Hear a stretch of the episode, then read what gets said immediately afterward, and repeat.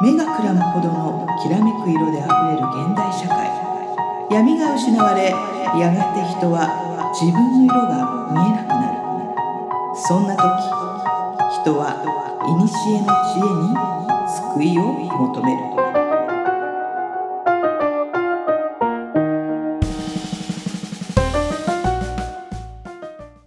2万年生きている魔女で占い師の真帆さんと自由人で何でも屋の上ちゃんが魔術、占い、オカルト、人生哲学などの話題を中心にゆったり話すポッドキャストです。はい。皆さんこんばんは。今宵はどんなお話をいたしましょうかということですね。テンションが高すぎる上ちゃんがもう早口すぎますね。工場が。もっとゆっくり喋2る万年生きている魔女で魔法使いのって言ってる。占い師の真帆さん。そうそうそうそう。ね。ちょっとて上ちゃんのテンションが高すぎるんですけれど。ね今日は真帆さんのね、うん。過去世を、過去世のね。ヒプノセラピー、前世療法を受けて、見た過去世の話をちょっと、はい。めちゃくちゃ面白いんですよ。ああでもなんかちょっと今改めて思うと、うん。なんかつながってますね。あのなぜ真帆さんが、うん。その前世療法過去世療あの回帰を受けに行ったか、ヒプノセラピーを受けに行ったかっていうとですね、うんあの再三スピリチュアルとは何ぞやといううん話をうん議題で挙げてます。で真帆さんも26年27年ぐらい占い師をしているんですけど、うんあの前々回ぐらいでもお話しした通りにあまりこうスピリチュアルスピリチュアルしてるキャッキャしてる人たちが、うんまあ、好ましくはないんですよね。う。んあの非常にこう、えー、と占い師をしてる割には懐疑的で、うん。えー、と現実的にどうすればいいかっていう鑑定をする方が好きなので、うん。あのとても居心地が悪いんです。うん。で昨今スピリチュアルがこう流行っているので、はい。あの真帆さんも「ほら竜が見える」とかって言言えば、うんあの生きやすくなうんなるのはすごく自分でわかるんですけど、うん。嫌なんですよ。うんうんでこの世界にいるくせにそういう人たちが嫌いなんですよ。うん。でこれって私にとってはうんすごくストレスで、はい。はい、なんで私はそっちに行けないんだろうってすごく悩んでて、うんそれを知りたくってああ、そういう経緯。前世に行ったんです。うん、何かきっとうん。それを嫌がる理由があるのかもしれないってうん。言って言ってるので、ちょっと流れが今いい感じですよね。面白い、面白い。はいうん。でその答えが、で、あるんですね。過去世に。ありました。あら。そう。あのーでこうまあいろんなやり方があると思うんですけど、うんまあ、真帆さんが言ってる友人のね、うん方は、まあ、横になって、うんなって、えーでこうキネシオロジー近反射を取りながら、うんえー少しずつ意識をこうなんていうのかなあのまあうーんとね、えー、と深層心理というかまあイメージで言うとエレベーターに乗って下がっていくとか、うん。階段で下がっていくだとかっていうイメージをこう持ちながら、うん。すごくこう深層心理の中に入っていくというように誘導されるんです。でこう広いところに行くとその広いところにあのそうね広いとその階段を下がっていくと、うん。ドアが見えますと。はい。でそのドアはどんなドアですか？って聞かれるので、まあ、自分がイメージするようなうん。ドアを言ってでそのドアを開けて、うん。で開けると、まあ、草原が広がっていてであるところまで歩っていくとそこにハイヤーセルフ、うん。うんと呼ばれる、まあ、守護霊というんですかね、自分をこう導いてくれる存在がいますと。でその人と一緒にその原因である場所に行きましょう、うん。という誘導が、うん。まあ5分ぐらいかけてうん。ゆっくり進みその場所に行くんです。はい。でその場所に行きました。はい。さあ真帆さん自分の足を見てみましょう。はい。うん、と言われて真帆さんはイメージの中で自分の足を見るんです。はい。そうするとテルマエロマエみたいな感じの、はえっ、とサンダルうん。がありますよね、うん。そのギリシャ神話的なねなんかでサンダルを履いていて、はい。で真帆さんねイメージではあのストレートの金髪の美少年みたいなものをうん。期待してたんですけど、うん。もう残念ながら 団子っ鼻のえっとチリチリの髪の毛、うんもうテンパーのね、うんパンチパーマみたいな、うんすごいペヤングみたいな四角い顔の男の人で ベンさんっていう名前だったんですよ。で私その瞬間にベンがえっ、と大弁小弁の弁の漢字にこう変換されて。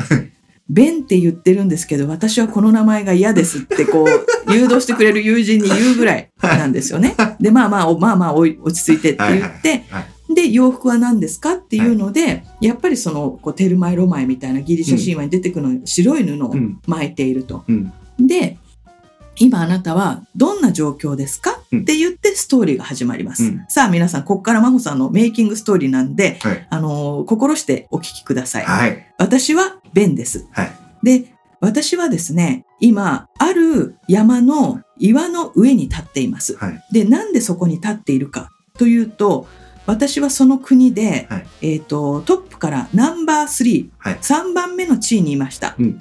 えー1位地位が1位の、まあ、国王と呼ばれる人は、うん。神からの声が聞こえる人、うん。でナンバー2はそのナンバーワンの神からの声をうん。民に伝える人、うん。うん。みんなにその言葉を伝える人、うん。そして、えー当時のベン・マホさんは、えーその神の言葉を紙に書き留める人、うん。うんだったんですう。ん。で、でなんでそこに一人でいるかというと、うんすごくせあの平和な国だったんですよ、うん村村というかね小さだ小さいえー団体だったと思うんですけど、うん。まあ一応その時は国というような表現だったんですが、うん。えっ、とすごく超能力的な能力も使えて、うん。みんな争い事もなく平和に暮らしていました。うん。ただ近隣の国からするとあそこの国のその能力をうん奪って、うん自分たちも平和に暮らしたいうんっていうものがあり、うん。ある日侵略されたんです。うん。で戦いを知らない私たちはうん。戦う術がないので、うん。あっという間に殺されるんですよ。うん。で、えっ、と、ナンバー3のその書物に書き残す私は、うん書物に書き残したこの知恵は絶対に奪われてはいけないと思って、うん。自分が書いた書物を持ってうん。必死に逃げるんです。で、ナンバーワンもナンバーツーもあっという間に殺されて、うん。えっ、と、まあ、国の人々、村の人々もあっという間に殺されて、うん。とにかく自分は巻物だけ持ってうん逃げていく。うんその逃げていく途中が岩の上でうん。立っている自分だったんです。うん。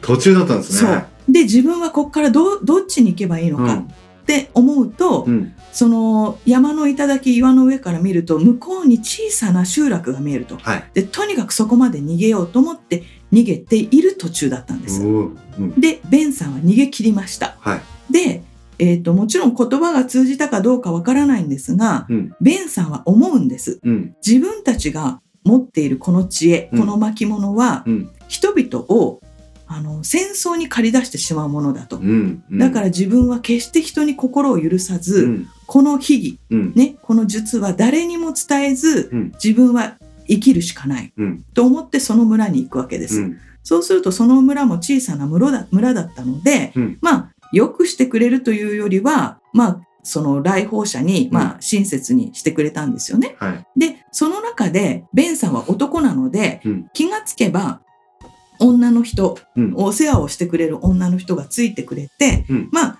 結婚するわけですよ。うんで、まあ子供も2人設けて、はいまあ穏やかに暮らしていくと。うん。で、まあ死ぬ瞬間っていうところまで行くと、うん。こう誘導してくれるね、あのヒプノを誘導してくれる友人が聞くわけです。うん。さあ死ぬ瞬間のベンさんに、うん。何が言いたいか、うんどうしたらよかったか聞いてください。うんで聞くわけですよ。はい。そうするとまあまあここはちょっとパラドックスなんですけども、うん。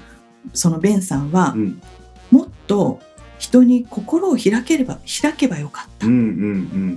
ていう人生なんですね。うん。でその人生を言うとじゃあヒプノセラピーの友人がうん。なぜ心を開かなかったのか、うんその場所にもう一回戻ってください、っうん。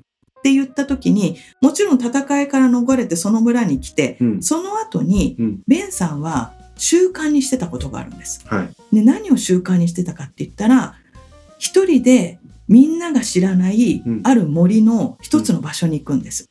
うん。でそこは森がうっそうと茂ってるんですけど、うんその場所だけ日が入る、うん要は多分上に木が茂ってないんでしょうね。はい。日が入ってえー、とそばに小川というかほんとちょろちょろした川が流れてるところに行って、はい。一人でまあ佇むというか過ごすことが彼にとっては、まあ、心の拠り所だったんですよね。うん。うんで彼は思うわけです。うんあの子供も2人生まれてねあの自分はこの場所で生きていこうとうん。でも自分は巻物を持っているとうん。でこれを持ってると今いる親切にしてくれた村も、うん。えーとまあ、危険にさらしてしまうかもしれないうん。と言ってその巻物をそこで燃やすんです。うん、でそこで燃やすんだけれどもうん。儀式の一つとしてベンさんはそこで自分の指を指をうんナイフで切ってうん血が滴りますよね、はい。その血を川の水に落とすんですはい。要は巻物も燃やしはい。でも自分の体の中に入ってる知恵ははい。血の雫となって川と流れはい。その川から大地に戻りうん。土に戻すっていう儀式をするんですよ。ゾクッとしますね。ね。うん、うん。で、うんあのーまあこれで自分たちの、あのー村やはい家族が、えー、と危険にさらされることもないしうんこの知恵が自分でなくなることもないと要は自然に返したんですよ。はいはいはいはい。うんはでベンさんはあのーまあ普通にい。、うん。えー、と家族としてうん。幸せに暮らしていこうと思ったんだけど、うんまあやっぱりうん。あのー喋る癖がついてなかったものですから、うん思いのほかあまり喋れなかったっていうことだったんですよね。うん。うん。うん。うん、とは言ってもそのここまでのストーリーだと、はい私がそのスピリチュアルな人を毛嫌いをする理由が見えないじゃないですか。そうですね。うん、なのであのそのセラピストの彼女がもう一回誘導するんですよ。うん。じゃあベンさんに、うんあの真帆さんがね、うん。えー、と今悩んでることのヒントをください、うんっていうとベンさんがその誰も知らないその森の中で、うん。えー、とごそごそとしながらねうん。一つの大きな鍵を渡してくれるんです。まあこれは分かりやすいですね。鍵、鍵ですよ、鍵。こう、ドアを開けるような鍵。昔の。ベンさんが私。ベンが、ベンさんが、うん。えっ、とね、まあここパラドックスですよ。うん。ベンさんがうん今の私に渡してくれるんです。はあ面白いそれ。そはあですうんうんう。そう。まあだからここはもう皆さん、あの、突っ込まないでください。もうそうなんです。すごいメタ、メタ、メタ的ななんか。で、ベンさんが私に鍵を渡してくれて、うんうんその鍵を私がもらうんです。うん。で、ベンさんの人生は終わります。はでも、私が欲しい言葉がわからないので、い。はい。鍵はもらったけれども、うん意味がわからない。ううんん。うん。で、セラピストはもう一回言うんです。うん。もらった鍵をうんどこで使えばいいのか、うんその時代のうん。過去世に行ってください。うん。って言って、うんまた私がもう一回違う時代に行くんです。うん。で、今度は、うん。すんごい鉄の匂いがする、うん。えっ、とね、多分、まあ、その産業革命ぐらいなと時なんだと思うんですけど、うん。どっかの工場、工場っていうほどでもないかな。うん。あのーまあ、いわゆる、うーんとね、研究所みたいな、うんと、それは現代っぽいかな。うん。要はね、行ったところって、うん錬金術師みたいなところに行くんですよう。ん。で、えっ、と、変な機械がいっぱいあって、うん。蒸気がプシュプシュいってて、うん。で、すっごい臭いんです。はい。で、あのーすいません、すいませんって、うんそこに行って、私は誰かに声をかけるんですよ。はい。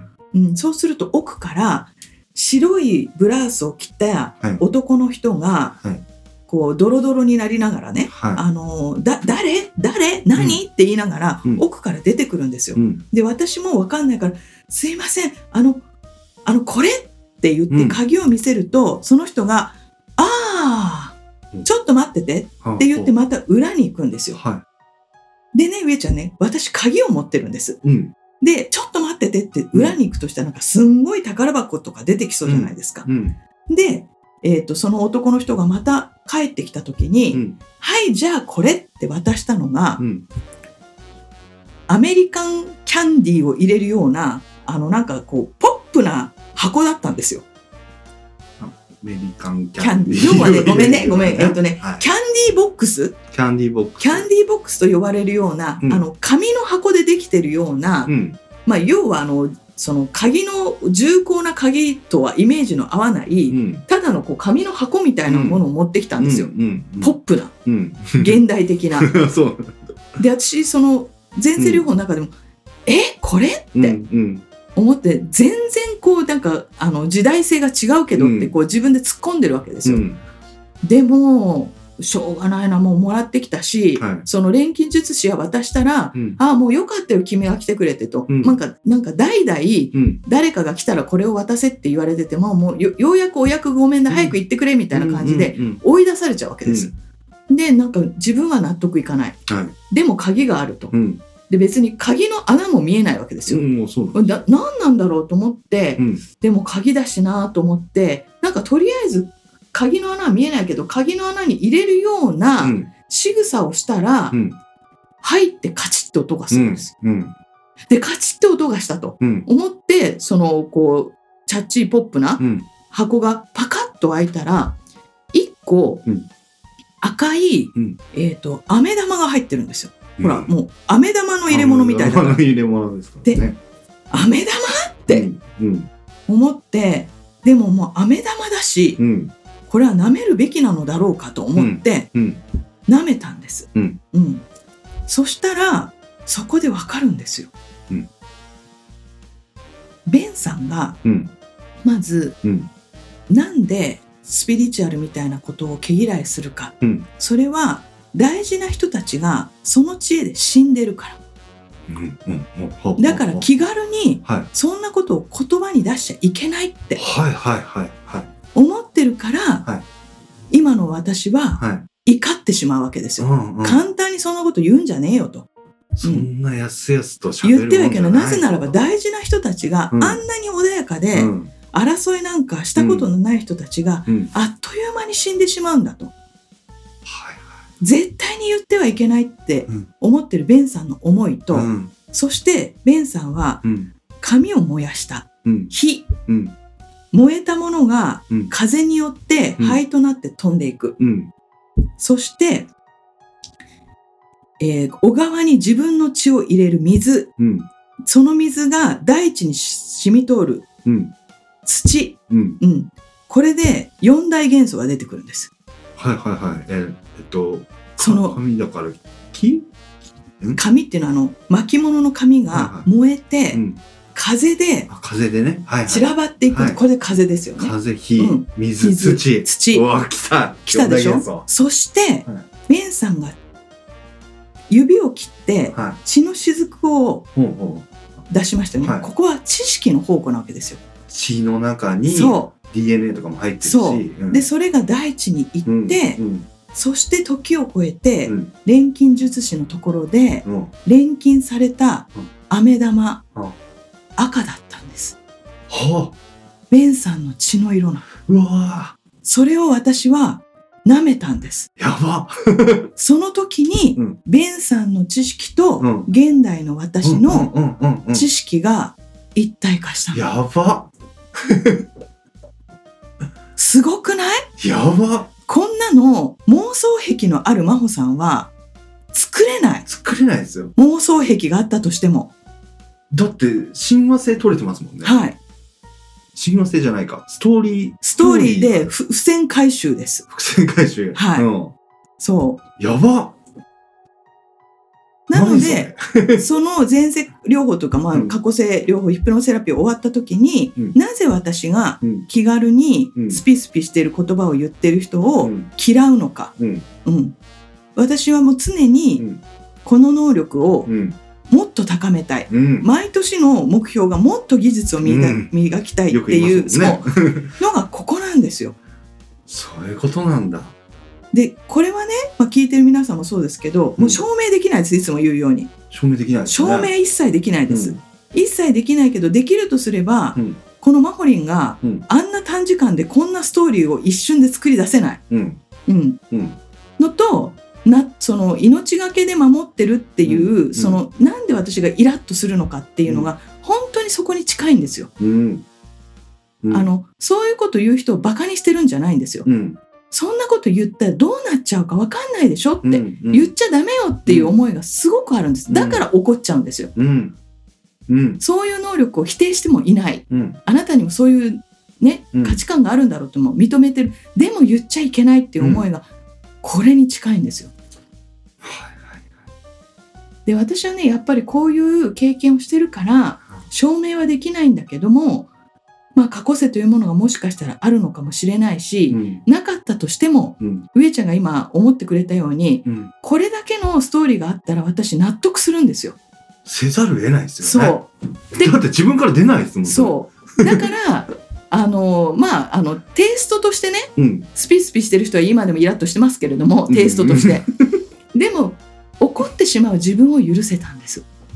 はいはい。怒ってしまう自分をなんで私はこんなことでイライラするんだってうん。責めてたのがなくなったのはうん楽になったんですよ。トラウマ解消してるじゃないですか。トラウマじゃないけど。うんでもこれは私にとってやるべき両方だったと思います。そうですね。うん両方ですね。そう。はあ。すごいでしょやばそう。まあだからこういうのもあって私はこの道で続けていこうと思うし、ー。このベンさんの記憶があるからこそ、うん。大事にこの知識うをん。皆さんに活用していきたいと思います。これはやばいですね。本当に。ね？どうどう映画化するかをすげえ考えてたけどね。当ですよ。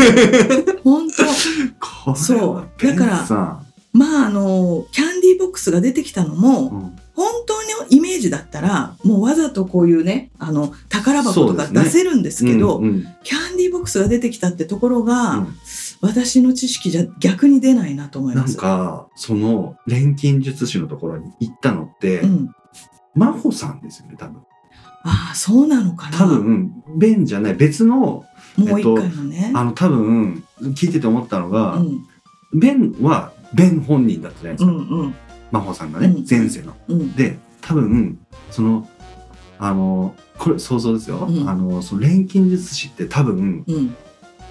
違う世界、世界というか、の私ね。まあそもう地球上のこの、うんうんうん。あの歴史の中の一部じゃなくて、うん。多分またちょっと違う次元の話ですよね。うん。まあパラドックスですよね。そうそうそうそ多重構造的なね、次元の。う。なんかもう本当にこうイメージの世界というか。ねそんな感じしません？なんかうん。だってそのキャンディーボックスが出てくるのもおかしいじゃないおですか。かしい。でそのキャンディーボックスに鍵が入っちゃうのもおおかかしいし。しい、うん、入んないよって言ってますからね、その時点で。なんかと時の番人みたいな人じゃないですか。そうそうそう。そんでね早く行けよってもう。なんか結構邪険にされたんですよ、う。んう。ん。もう。もう。本当これ持ってたの大変だったんだよだから、あれですよ。うんアカシックレコードのまあ番人まあそうかも。もう本当でもそんな感じ。あお前はこれだよって感じ、うん、多分だからそういうその真実を求めてる人たちが行く場所に行ったんですよ多分、うん。うんめっちゃスピリチュアルなこと言ってますけど。こんなに嫌がってるのにスピリチュアルな話してますけど。スピリチュアル超楽しいですよね。そう。そう、だからまあなんかちょっとそういうものがああったなっていう経験をしました。超面白い。ね超映画にしたいえ映画にね、したいよね。やばそう。まあだから本当に、ね、皆さん見えないけど、上ちゃん今喋りながら目つぶってるんですけど、うん目つぶりながら上ちゃんは自分の脳内でそこの時代に行くんですよ、うん一瞬。うんうんだからそういうやりとりですよね。はあすごいそ何これう。もうなんかね、疲れた。こう喋って。うん、うんこういうの喋るの疲れんですよね。そう。まあでもね、本当に私にとってはいいあの経験でしたよね。これすごいっすね。うん、誰に何を言われても、うん。このストーリーがあると、うん。私はあのこの道で生きていけるってまあ思いますよね。そうですうね、ん。これ多分聞いてる人そのヒプノセラピー受けたいですって来ると思いますよ。多分、ね。紹介しそう紹介もできますし、あのちょっとだったら真帆さんもできるのでそうですよね。ねうんうん。そう。あの来ていただければいいかなと思いますけどね。話だなこれな。そう。でもねやっぱり本当に悩んでないと出ないと思ですね。う。うん。答え出ないでしょうね。答え出ないと思う。ん。うん。でやっぱりそれなりにこう瞑想だったりイメージのトレーニングが出てないと、ポンと出ないので、まあちょっとコツは必要かなと思うけど、うん。まあでもきっと皆さんにもうん。こういう摩訶不思議なストーリーはあるので、うん。まあいずれそういうのを知っておくのはいいかもしれないですね。そうですね。うん。うわめっちゃこれは面白い回になりましたね。本当？まあよかったです。上ちゃんが楽しんすっごい楽しんでくれてる表情が見えるのでよかったです。やばいわマジで。そう。この間運転しながらだったからね。そうそう運転しながら聞いてるんですよ一連の流れ、うん今回やっぱこう面と向かってねこの今までの話の流れで聞いてるからそすごい腑に落ちまうしたね。ねそう。ねだからまあなんか不思議だけどそういうのを一緒にね、うん。あの探求していきましょうよ、そうですね。うん。めっちゃ面白いスピリチュアル面白いですね。いや面白いですよ。だから 正しく、うん。正しくね、うん。あの変に気分で乗っかんなければ、あの面白いし、うん。不思議だし、うん。こう神様っていうとあれですけど何か見えない存在があるのかなってうん。思えるのって、うん。楽しいし心の支えになるじゃないですか、ううん。それって大事かなと思いますよ、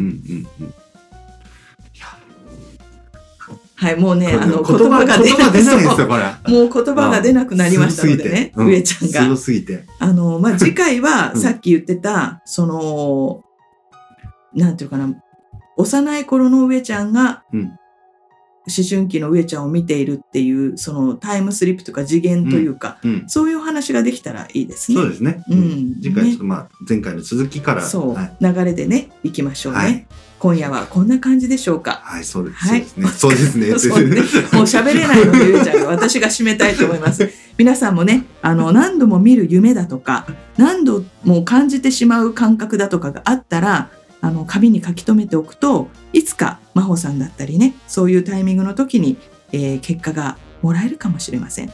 ね。ぜひ楽しみにしていきましょう。それでは、今夜はこんな感じで、おやすみなさいおやすみ。なさい